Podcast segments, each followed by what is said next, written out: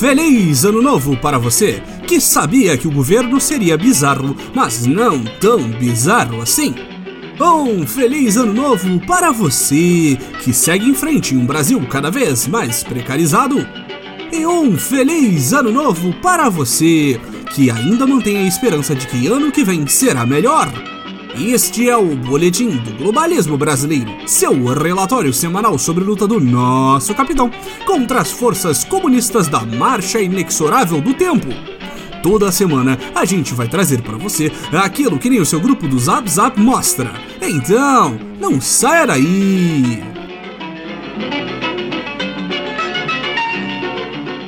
Uma das maiores tradições do jornalismo patriótico deste país é, em vez de continuar reportando notícias do fim de dezembro, simplesmente aceitar que nada vai mudar nas últimas semanas do ano e fazer uma retrospectiva dos momentos que marcaram o país e o mundo.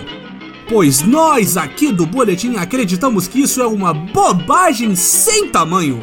Quem em sã consciência quer saber do resto do mundo? Ou até mesmo do Brasil? Pode ficar tranquilo, patriota. Aqui e somente aqui você encontrará a Bolsonaro Perspectiva, listando os maiores micos, gafes e pataquadas de nosso amado capitão durante o primeiro dos muitos anos do seu governo perfeito, lindo e sem falhas. O ano para o constrangimento público de presidente começou de forma excelente, com a excursão do colégio disfarçada de viagem de estado da nova era para a gélida e rica Suíça, marcando presença no Fórum Econômico Mundial. O plano do governo era mostrar que o Brasil estava se libertando do comunismo e aberto para vender todos os seus recursos naturais para o mundo. Mas o que vimos foi algo muito mais, muito mais divertido do que o esperado, amigos ouvintes. Com um papel de protagonista do fórum, já que boa parte dos países que realmente importam do planeta tinham coisa melhor para fazer, nosso amado capitão tinha quase uma hora de discurso disponível para vender o país e em menos de oito minutos havia subido no palco, falado absolutamente nada de útil e fugido da imprensa como um conservador. Foge para sua amante. Foi um espetáculo de síntese que marcou brilhantemente o começo da nova era e mostrou que o que vinha por aí era o puro suco da incompetência. Já em fevereiro, a nova era revelou o grande Judas da sua última ceia. O ex-ministro da Secretaria-Geral da Presidência, Gustavo Bebiano. Presidente do PSL durante as eleições de 2018, Bebiano fingia ser um aliado-chave do governo, mas graças aos poderes de Carluxo, ficou claro de que ele era um globalista infiltrado no governo Bolsonaro. Com sua eficiência que ficaria famosa ao longo do ano, ainda que os globalistas muitas vezes confundam com pressa para apagar incêndios, Bebiano foi afastado da alta cúpula de nosso governo após uma campanha de indiretas no Twitter. Só que o que não contavam era que o agora ex-sacerdote pudesse ameaçar jogar tudo no ventilador e contar segredos do nosso amado capitão e seus filhos. Até o encerramento desta retrospectiva, parece que nossa campanha lançada no começo do ano não resultou no sucesso que esperávamos e ainda aguardamos a conclusão da primeira das muitas sagas que começaram nos últimos 365 dias. Por isso, reiteramos: Delata Bebiano! Outra das características marcantes que foram destaque no ano foi a tendência quase religiosa da família Bolsonaro de se ver envolto em coincidências atrás de coincidências. Em março, acompanhamos chocados a revelação de que Rony Lessa, um dos principais suspeitos do assassinato de Marielle Franco, era vizinho de nosso amado capitão no condomínio e celeiro de bandido Vivendas da Barra Pesada. E ainda que esta treta estivesse na sua infância, quando achávamos que já estava maduro o suficiente para derrubar um presidente, ficou claro lá atrás que essa não seria nem a primeira e nem a milionésima das coincidências que seriam fundamentais nesse ano que passou. Como março parece 700 anos atrás, vamos listar novamente as descobertas daquele chuvoso mês. Flávio Bolsonaro empregou milicianos. Renan Bolsonaro namorou a filha de um assassino de aluguel.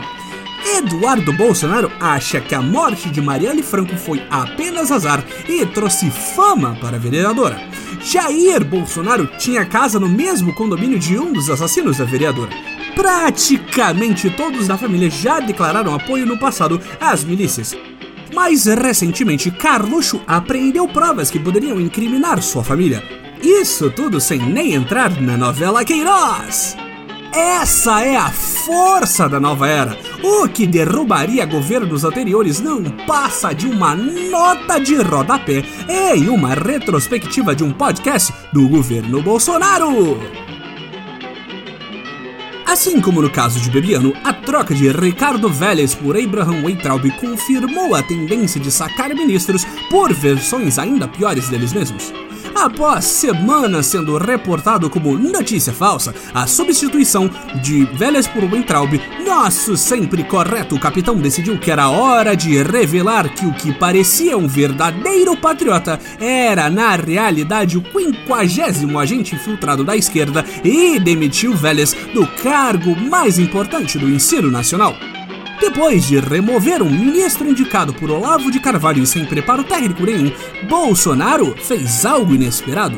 Nomeou um novo ministro indicado por Olavo de Carvalho e sem preparo algum.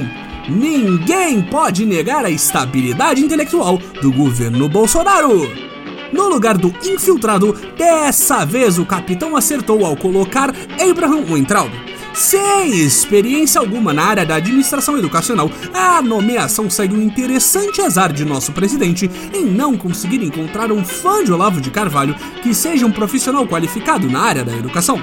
Curioso, não é mesmo? Mas quem precisa de experiência na área quando você é um apoiador de Bolsonaro? Deus capacita os escolhidos pelo nosso Messias! O sucesso da nomeação de Abe foi confirmado logo no mês seguinte, quando, em resposta ao corte repentino de verbas na educação pública federal, perigosíssimos adolescentes foram às ruas de todo o país protestar pela agenda comunista do ensino de qualidade. Vejam só vocês. Lembra disso? Quando os esquerdistas achavam que o tsunami da educação faria algum estrago na imagem de Bolsonaro e na sua capacidade de governar, os jovens estavam completamente enganados se acreditavam que alguém iria destruir a governabilidade além do próprio Bolsonaro. E a resposta do governo foi no nível esperado do capitão. Depois de chamar os descontentes de idiotas, nosso educado líder apontou que os cortes eram resposta à queda da qualidade do ensino. E todos sabemos que se combate a queda da qualidade do ensino piorando a qualidade do ensino. Isso é uma regra de gestão básica, meus amigos. Junho, por sua vez, marcou o começo da tentativa patética de sacudir os alicerces da nova era. As denúncias bombásticas contra o ministro juiz Sérgio Moro. Até parece! Na época desconhecido do grande público e agora um dos bastiões do comunismo no país, o globalista Inter-CPT detonou a bomba da Vaza Jato no mês, mostrando que o incorruptível e sempre correto juiz ex-Batman brasileiro Sérgio Moro era na verdade corrupto, incorreto e um agente completamente parcial de um sistema que, em tese, deveria ser igual para todos. Que reviravolta! Graças às denúncias do agora famoso Hacker Vermelho, foram expostas mensagens que mostravam o projeto da Operação Lava Jato de influenciar o destino do ex-presidente Molusco, contando com uma dose de boa vontade do povo em aceitar qualquer tipo de história que comprovasse seus preconceitos contra a pavorosa esquerda. Mesmo que o senhor ministro juiz tenha divulgado escutas ilegais no passado, entra então presidenta Dilma e Lula para benefício completamente acidental e não calculado da direita. Não se pode fazer o mesmo contra o ministro. Onde já se viu, contra o nosso lado é crime. Nada melhor do que aproveitar o mês de julho para tirar umas férias com as crianças. E nosso capitão aproveitou o mês de recesso escolar para carregar suas crias e alguns ministros completamente queimados por escândalos já mencionados anteriormente e voou para o outro lado do mundo, chegando na terra da tradição, modernidade e, se os planos tivessem saído como planejado, de 39 quilos de cocaína também. Imagina a festa que não foi esse voo! O passeio animado Insone e de pupilas estranhamente dilatadas para Osaka foi motivado pela reunião do G20, o grupo de nações que, sejamos honestos, realmente importa nesse pálido círculo azul. Quem se importa com o resto do mundo? No entanto, a viagem que era para ser um aprazível insone rolezinho da nova era em terras nipônicas foi manchado pela apreensão da droga de noia que provavelmente derrubou a moral do batalhão tático despachado para o outro lado do mundo. Também não ajudou o fato de, ao chegar no Japão, Bolsonaro tenha ouvido esporro de todos os líderes mundiais que cobravam explicações sobre o aumento recorde no desmatamento da Amazônia. É por isso que o Brasil não vai pra frente. A gente batendo recordes atrás de recordes esse ano e os países ricos querendo nos conter. Mas o que era um movimento velado dos riquinhos do hemisfério sul se tornou uma movimentação global contra nosso capitão no mês de agosto. Em um dos momentos mais delicados da nova era, fomos atacados por todos os lados do planeta com informações completamente falsas divulgadas pelos malditos globalistas. Depois do dia que se tornou noite em plena tarde paulistana, seguido de uma chuva preta que caiu dos céus, o mundo passou a analisar imagens falsas de satélites e determinou que a culpa do fenômeno peculiar havia sido chamado Dia do Fogo, quando fazendeiros do interior da pátria decidiram, aportados pelas decisões sábias do nosso capitão, incendiar a floresta amazônica para mostrar que querem trabalhar sem legislações ou licenças. A resposta internacional sobre a decisão interna de incendiar a maior floresta do planeta foi completamente desproporcional. Líderes de nações europeias, liderados pelo francês Emmanuel Macron e pela alemã Angela Merkel, ameaçaram nosso país e até mesmo nossa soberania com suas promessas de ajuda e financiamento de programas de conservação que sabiamente foram recusados por nosso capitão. Afinal de contas, um país em chamas não precisa de ajuda, e sim de orações e preces. Aproveitando que o mundo olhava para o Brasil com outros olhos depois que começamos nosso projeto de dizimar a biodiversidade do país em prol do agronegócio, em setembro Bolsonaro diversificou suas atividades, atacando diretamente a cultura nacional, criando na esquerda o conceito obviamente errôneo de que a nova era seria na realidade uma nova idade das trevas. O pontapé deste furdunço, ao que tudo indica, foi a decisão do prefeito do Rio de Janeiro de censurar livros na Bienal do Livro que continham conteúdos subversivos.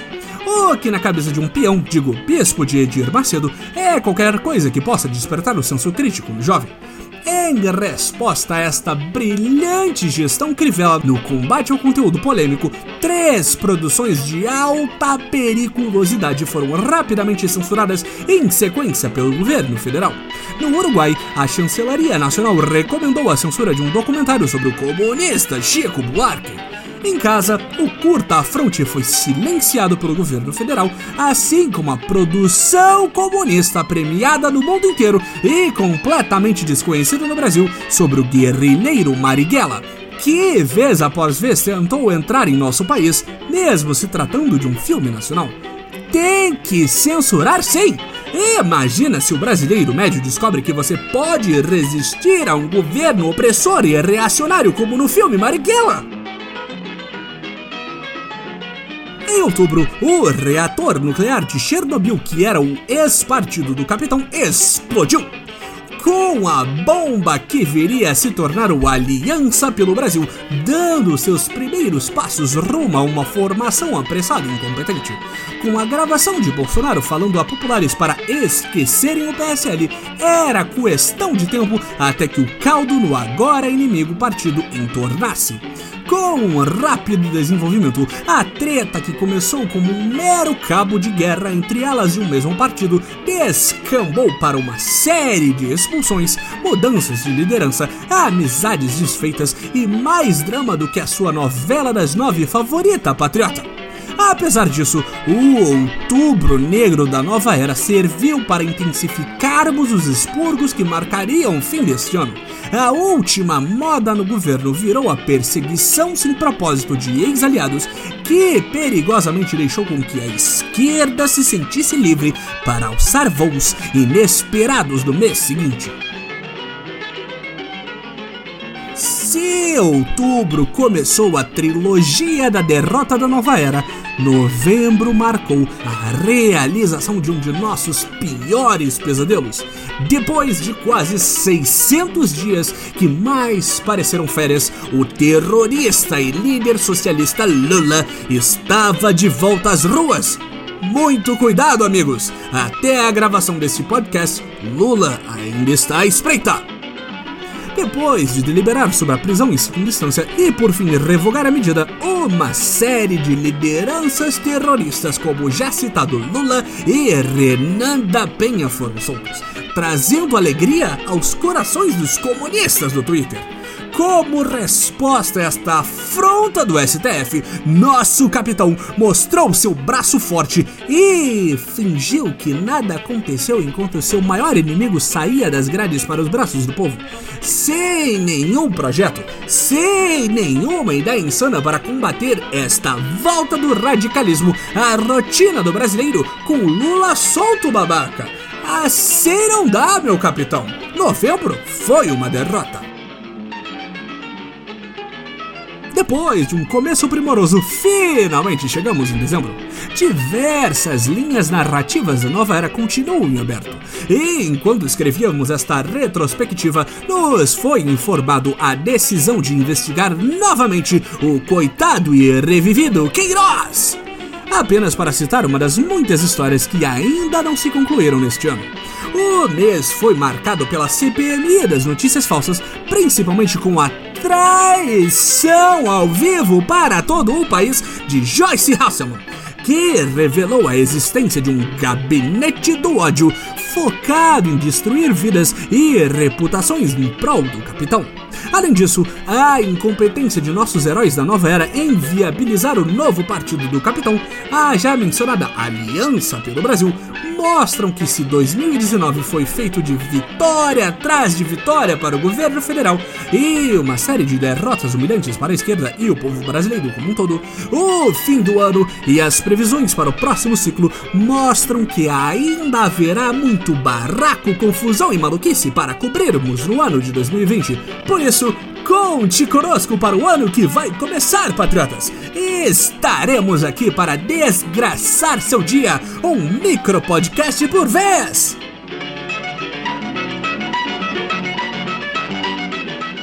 Esse foi o nosso boletim do globalismo brasileiro para o ano de 2019. Envie sua sugestão ou crítica para o nosso perfil em arroba boletim B no Twitter e fique ligado nas nossas próximas notícias globalistas. E lembre-se, é só o primeiro dos quatro anos acima de tudo. Brasil, acima de todos.